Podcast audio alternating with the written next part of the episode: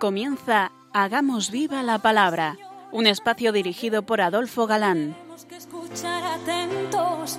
En tu palabra, Jesús, está el mensaje, el del amor, el de andar despiertos. Cuando no tenga sentido la tristeza, en nuestra historia andemos como ciegos. En tu palabra hallaremos la fuerza que nos levante y llene de sosiego. Ojalá comprendamos tu palabra. Ojalá practiquemos tu palabra. Ojalá nos envuelva tu palabra. Ojalá nos transforme tu palabra. Hola queridos radioyentes, un día más en esta emisora amiga nos ponemos en contacto con vosotros a través de las ondas, para compartir el gozo de disfrutar la palabra de Dios, buscando en vuestra compañía su vigencia y fuerza para nuestra vida, pues sabemos que la palabra de Dios es siempre actual. Frente a los micrófonos nos encontramos María José. Adolfo. y Ana, dispuestos a pasar este rato en vuestra compañía. Bienvenidos a nuestro programa Hagamos viva la palabra. Hola amigos, gracias por escucharnos un día más en un nuevo año. Seguimos atentos al mensaje de salvación contenido en la palabra de vida y estamos comentando, como recordaréis, el libro del Deuteronomio, el último del Pentateuco. Llegamos para pasada emisión al capítulo 18. Esta historia de salvación que vamos que se va viendo que se precisa poco a poco. Después del Pentateuco veremos la época de los jueces, con Samuel ya contará el pueblo de Dios con un rey, el reino se va agrandando con David, llega a su esplendor con Salomón, para luego partirse por un cisma formándose dos reinos, uno al norte con prácticamente diez tribus y otro al sur con más o menos dos tribus, la de Judá y Benjamín. De todo esto hablaremos en su momento. Ahora retomamos la historia donde la dejamos. De nuevo Moisés vuelve a advertir sobre la abominación horrible esa de pasar hijos por el fuego, inmolados a ídolos, y de algunas cosas más, que califica también de abominables, y que nos interesa resaltar porque, desgraciadamente, no han pasado de moda. Moisés les dice, No habrá en ti nadie que se dé a la adivinación, ni a la magia, ni a hechicerías, ni a espíritus, ni a divinos, ni evoque a los muertos. Sobre varias de estas abominaciones, el cristiano de hoy debe tener ideas claras. Claras para él y, y, para saber ilustrar a personas ingenuas o de poca cultura, o que por circunstancias especiales están afligidas y seducidas por propagandas, y creen encontrar ayuda en alguna de esas prácticas. Salvo lo de evocar a los muertos, que merece punto y aparte, diremos que todo eso de adivinación por cartas, bolas de cristal, quiromancia, etcétera, no hay más que timos, a veces muy bien preparados. Es muy común encontrar que alguien te sonsaque en la sala de espera como un cliente más y se pasa la información al supuesto adivino, por ejemplo. Lo de evocar a los muertos, como os decía, es otro cantar. No que a veces no se trate también de timos y engaños, tomándolo a broma para confundir amigos, etc. Pero en esto, de la nigromancia, existen reuniones llamadas de espiritismo, reuniones de evocaciones en las que sin duda anda en ellas el mismo Satanás. Se pueden ver cosas sobrenaturales, inexplicables, y que a veces van arrastrando hasta llevar a las almas a cultos satánicos. Cuando lleguemos al primer rey, Saúl, guerrero fuerte, todo un tiarrón él, le veremos caer al suelo, asustado, todo lo largo que era, por haberse atrevido a evocar a Samuel, que ya había muerto. Lo veremos también en su momento. El Catecismo de la Iglesia Católica lo dice con toda claridad. Todas las formas de adivinación deben rechazarse. Y si dice todas, es que no se puede aceptar ninguna. Aunque, para mayor ilustración específica, en el número siguiente dice Horóscopos, astro astrología, quiromancia, toda, hechicería, espiritismo, etc. Todavía son más condenables, dice el Catecismo, si con ellas se pretende dañar a otro, recurran o no a la intervención del demonio. Así lo dice el Catecismo en el número 2117. Moisés profiere el profetismo del que hablamos algo al tratar del libro de los reyes, tal vez por este texto del Deuteronomio. Yahvé tu Dios suscitará de en medio de ti, entre tus hermanos un profeta como yo, a quien escucharéis. Es por lo que los judíos esperaban un Mesías como un nuevo Moisés. ¿A qué hora comprenderéis el por qué cuando sacerdotes y levitas fueron a preguntar al Bautista quién era, le preguntaban? ¿Eres tú Elías? Él dijo, no lo soy. ¿Eres tú el profeta? Respondió, no. Todo judío sabía que se referían a ese profeta que esperaban como un nuevo Mesías. Moisés sabe, ya entramos de nuevo en el libro, que para conquistar la tierra se las tendrían que ver con fuerzas superiores, y sabe bien que sin la ayuda de Dios pues, pues nada de nada.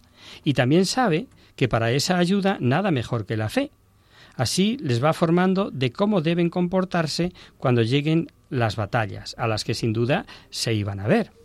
Cuando salgas a la guerra contra tus enemigos y veas caballos, carros y un pueblo más numeroso que tú, no les tengas miedo, porque está contigo Yahvé, tu Dios.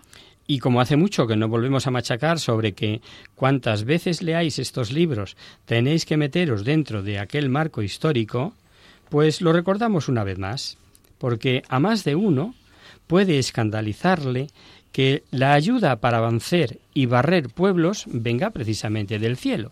Ideas claras. La primera. Dios siempre está dispuesto al perdón. ¿Cuánta legislación llevamos vista en favor del prójimo? y legislación para aplicar en estos tiempos. ¿Cuántas veces repite la Escritura? Porque es eterna tu misericordia. Si damos por hecho, sabido y creído, que Dios es inmutable y que Dios es amor, ¿cómo en estos textos vemos esa ayuda divina para castigar tan duramente a otros pueblos?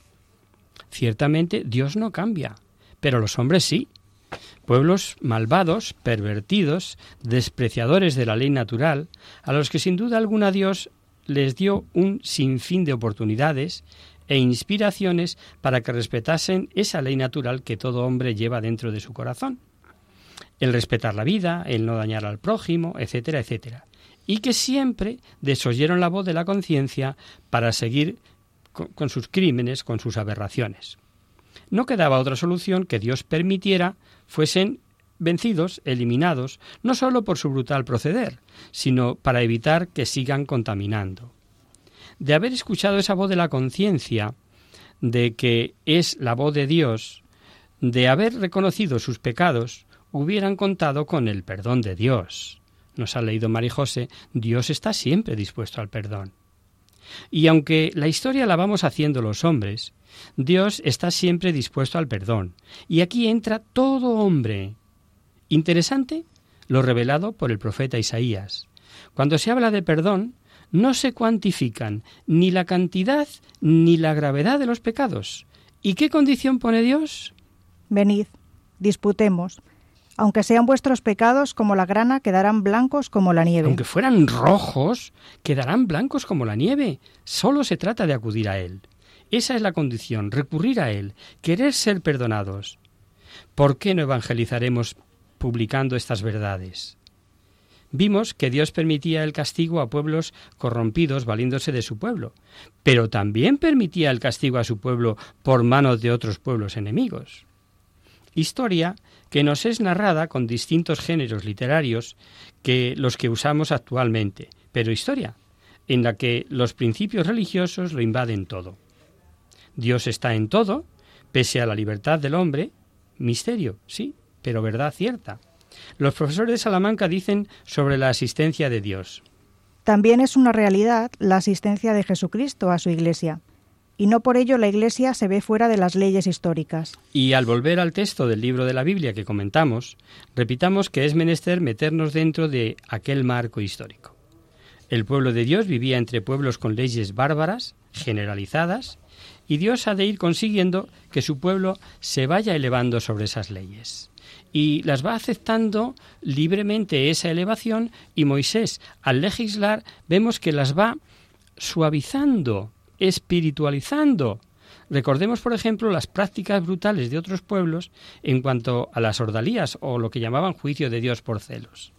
Mientras en sospechas de infidelidad de una mujer para saber si era culpable o no, otros culpables empleaban prácticas brutales como tirar la acusada al río Éufrates. Así vimos que le ordenaba el código Hammurabi, o la menos brutal, de aplicar a, la... pobre mujer una reja de arado candente. El ritual bíblico, ordenado por Moisés para estos casos, vimos que era muchísimo más suave, bastante inofensivo. Bastaba con hacer beber un poco de agua con polvo del santuario y ceniza de papiro. De esta forma, no obligaba al pueblo a no contar con leyes que impresionaran para saber la verdad y que eran tan comunes, pero como vemos, la suavizaba. ¿Y de qué manera? Y además, observar que este ir elevando el listón era siempre a favor del prójimo. Sabemos las leyes de guerras de entonces. Los vencedores podían disponer de cuantas mujeres de los vencidos les apeteciesen. No eran más que simple botín de guerra. Pues Moisés, sobre cautivas que fueran deseadas por un israelita, exigía llevarla a su casa, que llorase a sus padres un mes entero, y, tras ritos de duelo, después podrás llegarte a ella, y serás su marido, y ella será tu mujer. Esto viene así en el Deuteronomio, en el capítulo 21, versículo 13. La delicadeza de esta ley no paraba ahí, porque si cosa corriente por aquel entonces, pasada, pasado un tiempo, quisiera despacharla, Moisés dice, La dejarás marchar en libertad, y no podrás venderla por dinero, ni hacerla tu esclava, porque la has humillado. Porque la has humillado. Pueden estas medidas, a nosotros hoy, gentes del siglo XXI, parecernos insignificantes, nimias, pero por supuesto que era ir caminando hacia la nueva alianza.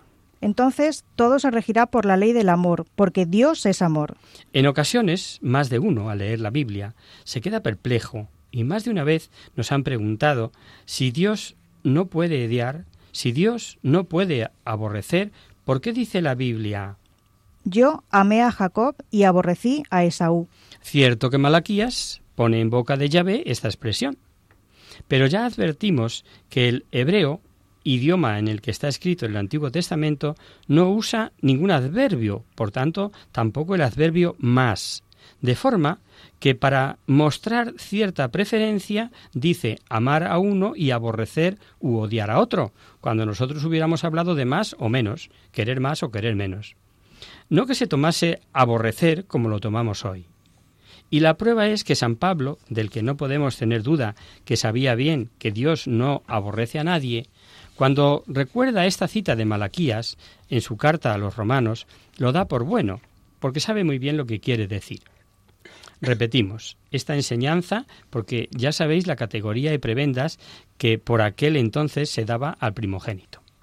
¿Y qué pasaba si un hombre con dos esposas, la menos querida le daba un hijo antes de que se lo diera la preferida? ¿Daría la primogenitura al hijo de la preferida como, como sin duda así lo desearía? Pues Moisés sale al paso de esta posibilidad. Cuando un hombre tenga dos mujeres, la una amada y la otra aborrecida, si la amada y la aborrecida tienen hijos y el primogénito fuera el de la aborrecida, al distribuir los bienes no podrá dar al hijo de la amada el derecho de primogenitura. ¿Veis? Queda claro. Busca la intención del corazón y la pureza. Veréis que si aborrecida hubiera que tomarlo como hoy lo tomamos, con hijo o sin hijo, la hubiera despachado, la hubiera largado. Pero el caso es que no la aborrecía, sino que la amaba menos. Entre varias prescripciones que sirve el libro, a la altura que vamos comentando, relativas al castigo a hijos, a la restitución de animales u objetos perdidos, la de no hacer arar a un buey o un asno juntos, etcétera, etcétera, hay una que merece comentario aparte. Mm, y, y porque lo encontramos reflejado en el Nuevo Testamento. Recordaréis las prisas que hubo para sepultar a Jesús, ¿verdad? Cierto que ya caía la tarde, pero no menos cierto la razón que los judíos teman para no dejar a un reo colgado en el madero. San Pablo a los Gálatas, cuando les escribe, dice que Jesús se hizo maldición por nosotros. Escribe esto. Pues dice la Escritura, maldito todo el que está colgado de un madero. Bien se sabía Pablo la Sagrada Escritura. Leamos a Moisés qué dice acerca de esto, sobre un reo colgado. No dejarás que su cadáver pase la noche en el madero, le enterrarás el mismo día, porque un colgado es una maldición de Dios. Ahora lo entendemos, ¿verdad? Consideraban al, ajusticiado como maldito. Pero además, dejar un cadáver sin enterrar era como una profanación y un foco de corrupción natural, y como tal indigno de recibir corrompido la tierra de Dios Santo. Tengamos en cuenta que el cadáver de, mm, de un ajusticiado no recibía el tratamiento de ungüentos contra la corrupción. Interesante puede saber eh, puede ser saber que la expresión colgado de un madero lo usan Lucas en los Hechos, Pedro en sus cartas y Pablo también en las suyas. Otra ley que revela esta elevación y delicadeza de Moisés es esta. No entregues a su amo un esclavo huido, que se haya refugiado en tu casa. Bien sabía Moisés que, caso de ser entregado, sería martirizado. Son leyes, algunas, eh, que, respetando la propiedad privada, permitían remediar el hambre si uno pasa por una propiedad con fruto. Si entras en la viña de tu prójimo, podrás comer las uvas hasta saciar tu apetito, pero no guardarlas en tu zorrón. Exactamente igual manda Moisés si se trata de sembrados y de coger espigas. Hacemos, si os parece ahora, un pequeño descanso y después seguimos con estas prescripciones del Deuteronomio.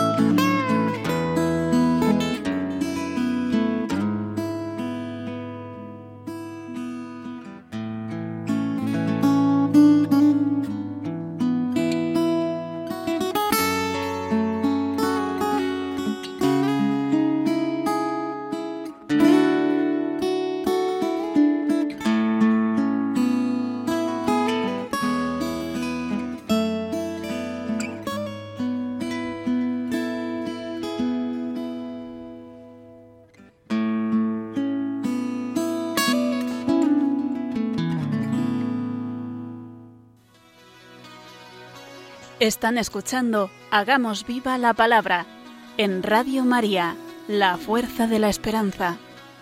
Amigos, de nuevo con vosotros tras este breve descanso musical. Os recordamos, queridos oyentes, que sintonizáis el programa Hagamos viva la palabra. Si queréis contactar con nosotros vía correo postal, lo podéis hacer a Radio María, Paseo Lanceros número 2, primera planta, 28024 de Madrid. Y si preferís el correo electrónico, hagamos viva la palabra arroba. Para los que se acaban de incorporar, decirles que estamos comentando el libro del Deuteronomio. Y hasta este capítulo 23, al que hemos llegado, veíamos ante el descanso usos, costumbres, mandatos y prohibiciones que, si por un lado nos resultan interesantes o por lo menos curioso, por otro vamos descubriendo cómo en este marco histórico el Señor, mediante Moisés, va ofreciendo a su pueblo un nivel moral superior al que viven sus contemporáneos, los hombres de aquella época. Prohíbe terminantemente el Deuteronomio la prostitución sagrada, y en cuanto al hombre prostituido, y heródulos se les llama perros, y de ahí el dinero que el dinero de tales prostituciones se denominara salario de perro. No llevarás a la casa de Yahvé tu Dios don de prostituta ni salario de perro. Dice no llevar tales salarios a la casa de Yahvé, porque en ambas prostituciones de mujer o de hombre, parte de lo que cobraban era lo que entregaban en los santuarios paganos donde se daban tales prostituciones. Perdón. Cuando Jesús nos enseñó, sin género de dudas o sin que se puedan dar a sus palabras falsas interpretaciones, que no le es al hombre lícito despachar a su mujer y que si se casa con otra comete adulterio, recordaréis que al escuchar a Jesús, los fariseos, para ponerle a prueba, le preguntaron entonces, ¿por qué Moisés prescribió dar carta de divorcio y repudiarla? Por supuesto que Jesús había hablado claro, por lo que no daba por bueno el repudio. Pero como por la dureza del corazón de aquel pueblo Moisés tuvo que ceder, dada la práctica generalizada en el antiguo Oriente, algo torpe veía en este ceder porque al permitirlo se ve e intentaba evitar abusos. Así ordenaba, por ejemplo, que redactado el libelo de repudio, si la mujer se casaba con otro que a su vez la repudiaba o se moría el segundo marido, el que la repudió no podrá volver a tomarla por esposa. Si os paráis un momentito a, meditar esta prescripción, veréis que, como no pocas veces, el divorcio, sobre todo entre parejas enamoradas, nace de un choque que va engendrando despego, generalmente por soberbia, y acaba en una decisión hecha sin reflexionar al prohibir poder volver otra vez con la que recibió el, el libelo de divorcio, obligaba a reflexionar sencillamente, antes de darlo, porque sabía que al darlo la perdería para siempre. No pocas leyes recogidas en este libro muestran la delicadeza humanitaria de Moisés. Así, un recién casado, por ejemplo, quedaba libre de ir a la guerra. Si un hombre está recién casado, no saldrá a campaña ni se le impondrá compromiso alguno quedará exento en su casa durante un año para contentar a la mujer que tomó. Y prohibido quedó el tomar en prenda el molino ni la muela. Razón, dice el texto. Porque sería tomar en prenda la vida misma. Algo más natural. Si un necesitado que recurre a un préstamo entrega en prenda lo que tiene para vivir, para desarrollar su trabajo, su actividad, y de delicadezas. Les dice Moisés que si se dejan al segar una gavilla o sin varear los olivos, no hagan rebusco ni lo hagan al vendiviar, les da la razón. Dejarlo para el forastero, el huérfano y la viuda, a fin de que Yahvé tu Dios te bendiga en todas tus empresas. Recordad esto, queridos oyentes, para cuando lleguemos al libro de Ruth. Pequeño, pero precioso, ya lo veréis. Repite leyes como la prohibición de tráfico de esclavos y lo de devolver el manto dado en prenda al llegar la noche, para que pueda abrigarse quien tuvo que ceder su manto, son leyes que ya vimos en libros anteriores y que, como se dijo, algunos matizan con detalles muy interesantes. Por ejemplo, en Levítico 19:13 vimos que decía Moisés: No retendrás el salario del jornalero hasta el día siguiente. En este discurso lo repite, pero notad cómo aquí explica con razones el prohibir retener el salario de un jornalero. Se lo darás, le dice, sin dejar que el sol se ponga sobre esta deuda, porque es pobre y para vivir necesita de su salario. Pero lo más grave de retener el salario a un necesitado está en que Moisés advierte que así no apelará por ello a Yahvé contra ti, y no te cargarás con un pecado. Claro que retener el salario a un necesitado de él para vivir es pecado. Y gordo, diríamos. Desgraciadamente hoy, que se hace esto en muchísimas ocasiones, no escuchamos ni a nadie ni decir que es pecado, que está mal, que es injusto, pero pecado. Y es que, queridos amigos, se ha perdido el sentido de pecado. Sigue este capítulo con leyes en defensa del forastero, del huérfano, de las viudas. No tomarás en prenda el vestido de la viuda. Para los que no saben de aquellas prescripciones, les extrañará esta cita de San Pablo sobre azotes que recibió por predicar a Jesucristo. Cinco veces recibí cuarenta azotes menos uno. Eh, lo cuenta en la segunda carta a los Corintios. ¿Por qué menos uno? nos preguntamos. Los demás pueblos, cuando castigaban a azotes, no andaban con miramientos en general, el código de Hammurabi castigaba con 60 azotes solo por haber abofeteado a un hombre si era de alta condición social. Y en tiempos de los romanos daban 50, hasta el punto de que uno podía morir tranquilamente en una flagelación. Moisés, una vez más, mitiga estas prácticas, siempre en favor de la misericordia, y les dice que si han de castigar con azotes, además de que le den según merezca la culpa, pegarle cuarenta azotes, pero ni uno más, no sea que golpearle más sea excesivo el castigo. Así como diciéndoles, es preferible no llegar que pasarse, si en ello hay injusticia. Y lo de dar cuarenta menos uno que dice San Pablo, ¿por qué? Los fariseos, hipócritas en la apariencia de cumplir los preceptos de Moisés, contaban los azotes, y por si se habían equivocado y habían dado uno de más, al llegar a 39, ¡paf! paraban, cesaban los azotes. Sin comentario, porque veréis que se saltaban lo de, dar según merezca la culpa, pero lo de, lo de ni uno más lo llegaban a rajatabla, como mostrando celo por, por no infringir la ley, cuando lo habían infringido anteriormente. Una interesante y muy conocida ley del Deuteronomio es la famosa ley del levirato. Sin duda que era mm, ley ya vigente anteriormente, según se desprende de la razón que tuvo Tamar, no era de Judá, para hacerse pasar por una prostituta, engañar al suegro y engendrar en favor del fallecido hijo de Judá, que murió antes de tener hijos. La razón no fue otra que el no haberse cumplido en la casa de Judá la ley del levirato, a tenor de lo que dice el Génesis. Judá dijo a Onán, Cásate con la mujer de tu hermano y cumple como cuñado demostración de que ya existía esa ley. Onán no quiso tener descendencia con ella, pues como dice el Génesis a continuación, sabía que aquella descendencia no sería suya. Razón de la ley que vamos a ver ahora.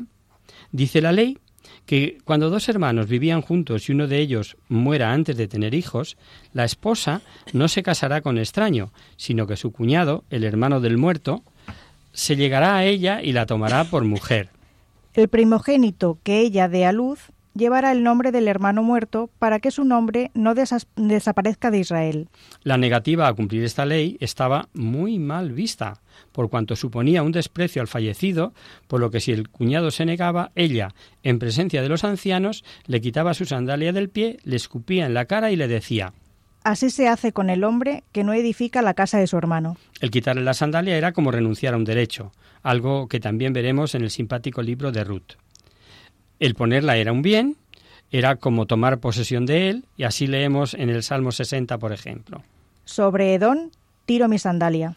En aquellos pueblos primitivos era muy frecuente el castigo de la mutilación. El ya repetido código de Hammurabi era de aplicación por muchas razones. En Israel no vemos este castigo más que en una excepción, esta. Si riñendo dos hermanos, la mujer de uno de ellos, por defender al marido, daña las partes viriles del otro, se le castigaba cortándola la mano. Esta excepción demuestra la importancia que daban a faltas contra el pudor y respeto a estas partes como generadoras de vida. Hay leyes en el, en el Deuteronomio cuya expresión no deja de ser simpática. Para prescribir la obligación que tenía el vendedor de ser honrado, dice No tendrás en tu bolsa pesa grande y pesa chica, No tendrás en tu casa dos efas, uno grande y otro chico. Y vaya final de este apéndice, porque sale alguna palabreja en algunas traducciones que hoy se repite en prensa, radio, televisión, que está en los juzgados todos los días como razón de querellas. Fraude. Dice el Deuteronomio. Todo el que comete fraude es una abominación para Yahvé, tu Dios. Y si lo leéis en otras traducciones, en vez de fraude, leeréis quien comete tal iniquidad, y en todas vemos que es calificativo el fraude como abominación. Ah, si todo el que comete fraude contra su hermano engaña, tima, abusa en cantidad o precio por el afán de los dineros, supiera el premio que ofrece Dios y nos recoge, y nos recoge eh, el Deuteronomio diciendo que sean honrados. Para que se prolonguen tus días. Para que se prolonguen tus días. Ofrece vida larga, lo mismo que ofrece al que honra a padre y madre. Eh, le dio luego la orden de que tan pronto pasasen el Jordán, los levitas alzasen la voz y dijesen en voz alta a todos los israelitas una serie de maldiciones, entre otras. Maldito quien haga esculturas, quien deshonre a sus padres, quien reduzca los términos de su prójimo, quien lleve al ciego fuera de su camino. El caminar durante cuarenta años por el desierto estaba llegando a su final. Moisés sabe que él no pasará a la tierra prometida, ha sufrido desprecios, amenazas, castigo por culpa del pueblo mm, que liberó y por el que tantas veces intercedió ante Dios para evitarle castigos, pero Moisés era hombre de Dios.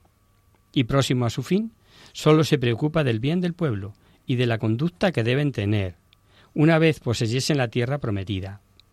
En el segundo de los tres discursos, cuerpo importante de este libro, daba instrucciones para recién pasado el Jordán. Levantarás grandes piedras que revocarás de cal, y escribirás en ellas las palabras de esta ley, y alzarás en honor de tu llave, tu Dios, un altar de piedras. Quiere Moisés que quede impreso en el corazón del pueblo de Dios y la guardasen en el cumplimiento de la alianza del Sinaí.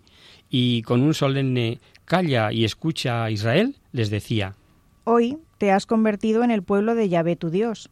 Escucharás la voz de Yahvé tu Dios y pondrás en práctica los mandamientos y preceptos que yo te prescribo hoy. Y lanzó Moisés una serie de bendiciones si se mantenían fieles y de fatales consecuencias eh, que sufrirían si despreciaban la guarda de los mandamientos. Bendiciones y maldiciones que abarcaba todo y a todos. Bendito en la ciudad y en el campo, el fruto de tu vientre y de tu suelo, bendita tu canasta y artesa, bendito serás en tu entrar y salir. Y así enumera y promete bendición para la tierra, ser temidos por los enemigos, verse colmados de dones, bendito será el fruto del suelo que contará con agua. Ah, pero que les quedase bien entendidos que todo esto se cumpliría si obedeces los mandatos de Yahvé tu Dios y los guardas y los pones por obra sin apartarte a derecha ni a izquierda, no yéndote tras otros dioses para servirles. Y si haciendo mal uso de su libertad se apartaban de Yahvé al rechazar a Dios, al no contar con él, o lo que es lo mismo, despreciarse o ayuda, carente de ella, sufriría las consecuencias. Expresado en un lenguaje semita propio de aquel tiempo, era tanto como decir que el incumplimiento de los preceptos divinos traería sobre Israel la maldición, y Moisés les advierte pero si no obedeces a la voz de Yahvé, tu Dios, guardando todos sus mandamientos, he aquí las maldiciones que te sobrevendrán. Y presenta la cara contraria a las bendiciones. Esterilidad, sequía, enfermedades, derrotas. Maldito serás en la ciudad y en el campo, maldita tu canasta y maldita tu artesa, maldito el fruto de tus entrañas y de tu suelo. Yahvé mandará en vez de lluvia polvo y arena. Y así Moisés advirtió de tantas cosas que desgraciadamente por infidelidad del pueblo, la historia nos dejó escritas como calamidades que sufrieron de las advertidas por Moisés. Te verás siempre oprimido y despojado. Tomarás una mujer y otro la gozará. Construirás una casa y otro la habitará. Tus hijos y tus hijas serán presa de otro pueblo. El fruto de tu suelo y trabajo se lo comerá otro.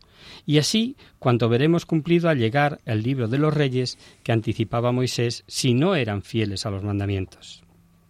El pueblo tenía experiencias más que suficientes para creer a Moisés. No sería por falta de milagros que le habían visto. Y hablando de milagros, ¿no os habéis preguntado cómo se las apañaron los israelitas para andar de un lado a otro para, eh, por el desierto durante 40 años sin medios para tener vestido y calzado? Trabajos, caminatas, guerras. ¿Quién les vestía y calzaba? Moisés le recordaba el milagro, porque milagro era, claro.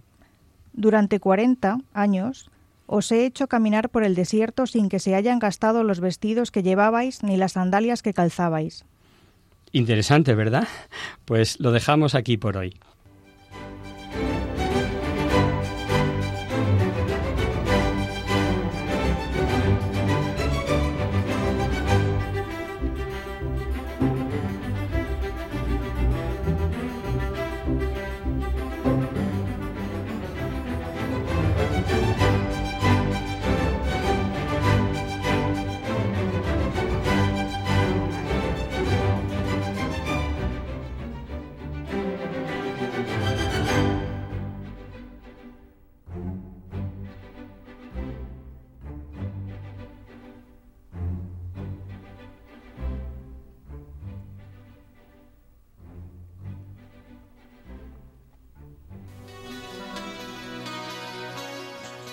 Conocer, descubrir, saber. En Hagamos Viva la Palabra.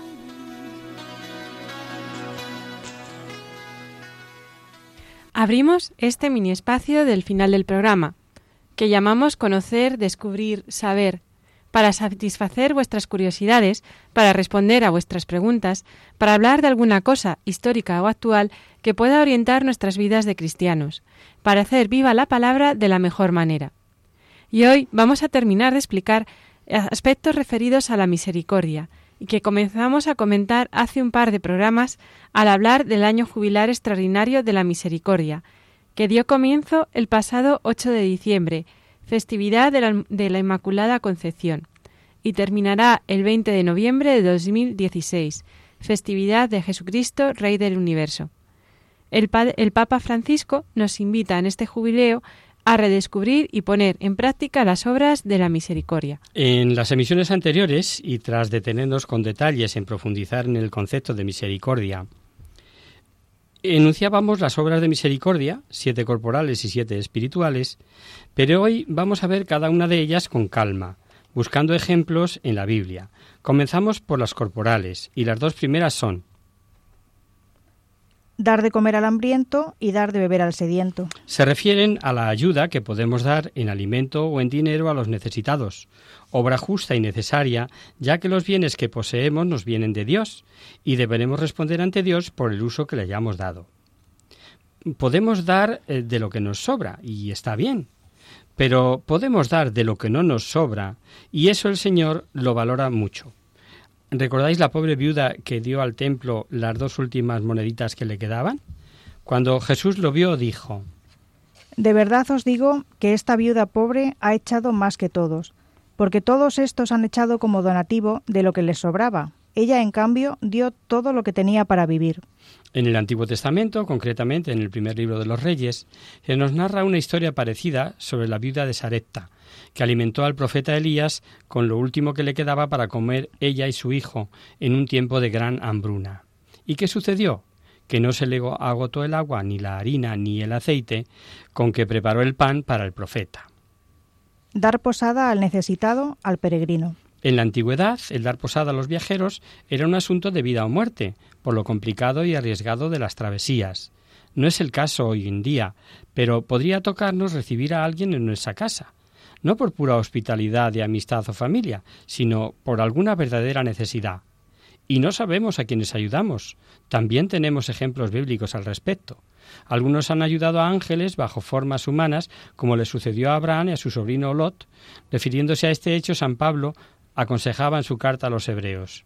No dejéis de practicar la hospitalidad, pues algunos dieron alojamiento a ángeles sin saberlo. Vamos con otra obra de misericordia corporal. Vestir al desnudo. Esto parece que nos pilla lejos, pero no, no es así. Hermanos nuestros necesitan ropa para vestirse. Hoy podemos poner en práctica fácilmente esta obra de misericordia colaborando con la recogida de ropa que se hace en las parroquias o en otros centros de ayuda necesitados, como albergues o incluso algunos conventos. Recordad que aunque demos ropa usada debe estar en buenas condiciones para que sea útil. Visitar al enfermo. Pero ojo, No se trata de visitas por cumplir, sino de una verdadera atención a los enfermos y ancianos, tanto en el cuidado físico como en la compañía. Y la atención más importante para los ancianos y los enfermos graves es la atención espiritual. Esta obra de misericordia también se refiere al auxilio a los heridos, y el mejor ejemplo es el de la parábola del buen samaritano. No la leemos porque la conocéis, está en el capítulo 10 de Lucas.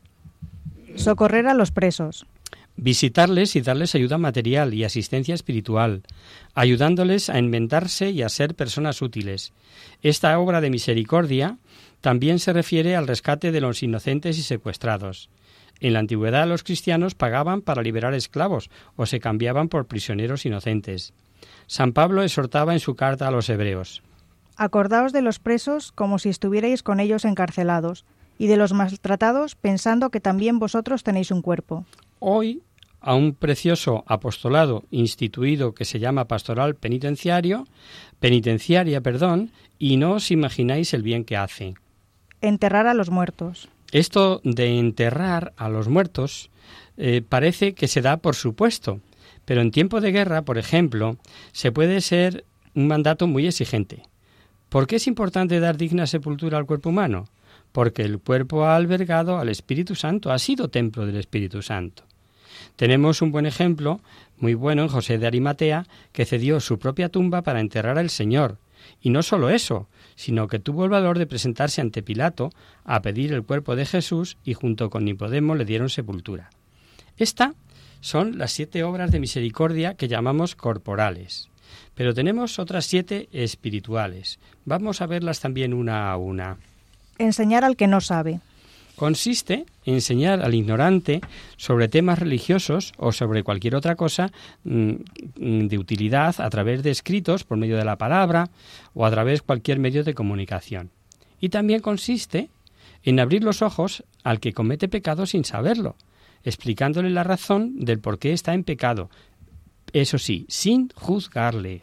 Leemos en el libro del profeta Daniel. Quien instruye a muchos para que sepan sean justos, brillará como las estrellas en el firmamento. Y vamos con otra obra de misericordia que va en esta misma línea. Dar buen consejo al que lo necesita. Hay que tener en cuenta que el consejo debe ser ofrecido, no forzado, y que es preferible esperar a que te lo pidan. Además, para dar un consejo realmente bueno, primero debemos estar en sintonía con Dios. Pues no se trata de dar opiniones personales, ¿no? No podemos confundirlo con eso sino de aconsejar bien al necesitado de guía. Una vez más recurrimos a la Biblia. Dice el libro de Daniel. Los guías espirituales brillarán como resplandor del firmamento. La tercera obra de misericordia espiritual también va por este camino y es corregir al que está en error. Se refiere sobre todo a corregir al pecador con delicadeza y siguiendo los pasos de la corrección fraterna de Jesús nos enseñó. Tomamos ahora una cita de Mateo. Si tu hermano ha pecado, vete a hablar con él a solas para reprochárselo. Si te escucha, has ganado a tu hermano. Si no te escucha, toma contigo una o dos personas más, de modo que el caso se decida por la palabra de dos o tres testigos. Si se niega a escucharlos, informa a la comunidad. La corrección, en lo referente a la fe y a la moral del cristiano, entra dentro de la dirección espiritual, fundamental para discernir la voluntad de Dios en nuestras vidas. Así termina, por ejemplo, el apóstol Santiago su carta. Sepan esto, el que endereza a un pecador de su mal camino, salvará su alma de la muerte y conseguirá el perdón de muchos pecados. Vamos ahora con otra obra de misericordia que posiblemente sea la más difícil de practicar, pero que es una de las bases del cristianismo. Perdonar las injurias. Perdona nuestras ofensas como nosotros perdonamos a los que nos ofenden. Eso decimos en el Padre Nuestro, ¿verdad? Perdonar las ofensas significa no buscar vengarnos ni conservar resentimientos. Significa tratar bien a quien nos ha ofendido de manera amable, sin necesidad de renovar una antigua amistad, pero sí llegando a un trato aceptable. Lo mejor es no dejar pasar mucho tiempo. Orar por esa persona y perdonarla inmediatamente.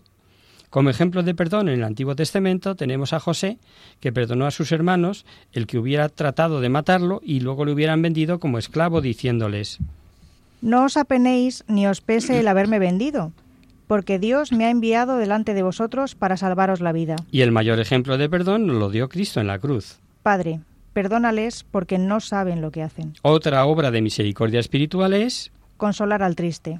pensando que las palabras de consuelo en la aflicción pueden ser determinantes para el triste o deprimido, y no nos olvidemos de los ancianos, que necesita que alguien les escuche, converse con ellos, les distraiga, pero a veces no es fácil, ¿verdad?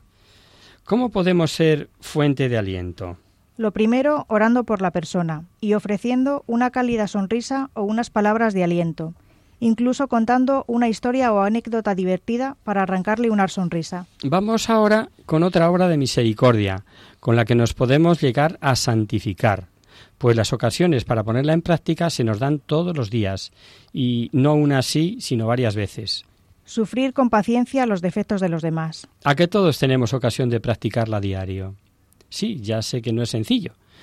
La tolerancia y la paciencia ante los defectos ajenos es una virtud que hay que cultivar poco a poco con la ayuda del Espíritu Santo. Pero ojo, cuando soportar esos defectos causa más mal que bien, no se debe ser tolerante, sino que con mucha caridad y suavidad debe hacerse la advertencia.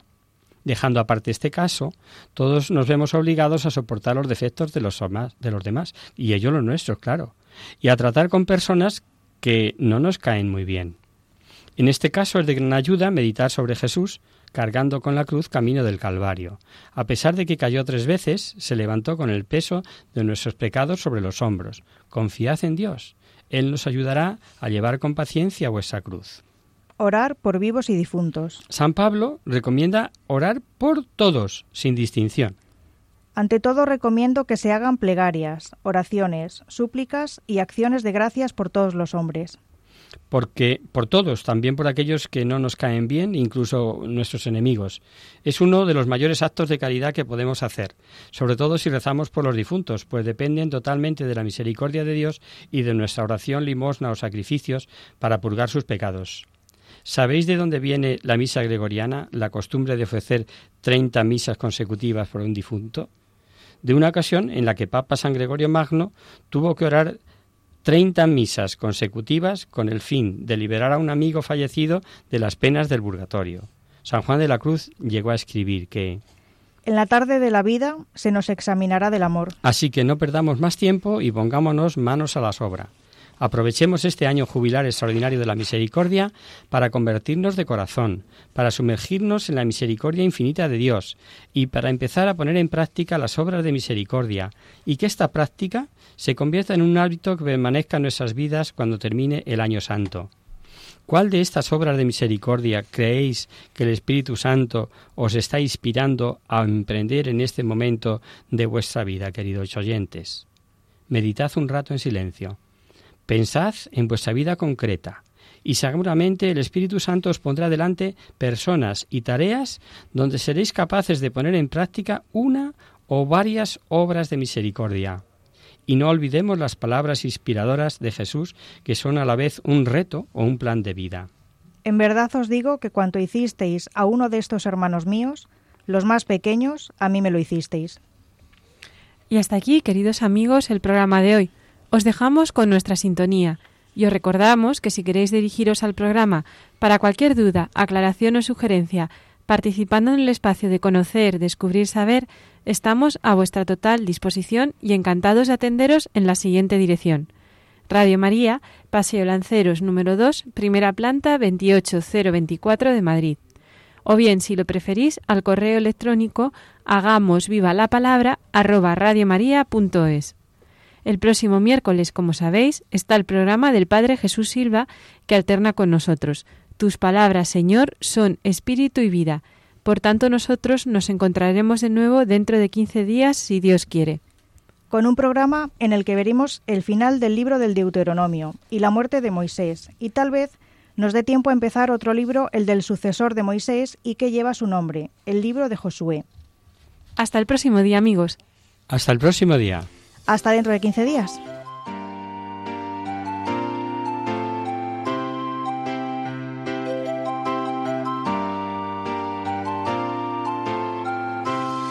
En tu palabra, Señor, está la clave. Solo tenemos que escuchar atentos. En tu palabra, Jesús, está el mensaje, el del amor, el de andar despierto. Así concluye Hagamos viva la palabra, con Adolfo Galán. Como ciegos, en tu palabra y haremos la fuerza que nos levante y llene de sosiego. Ojalá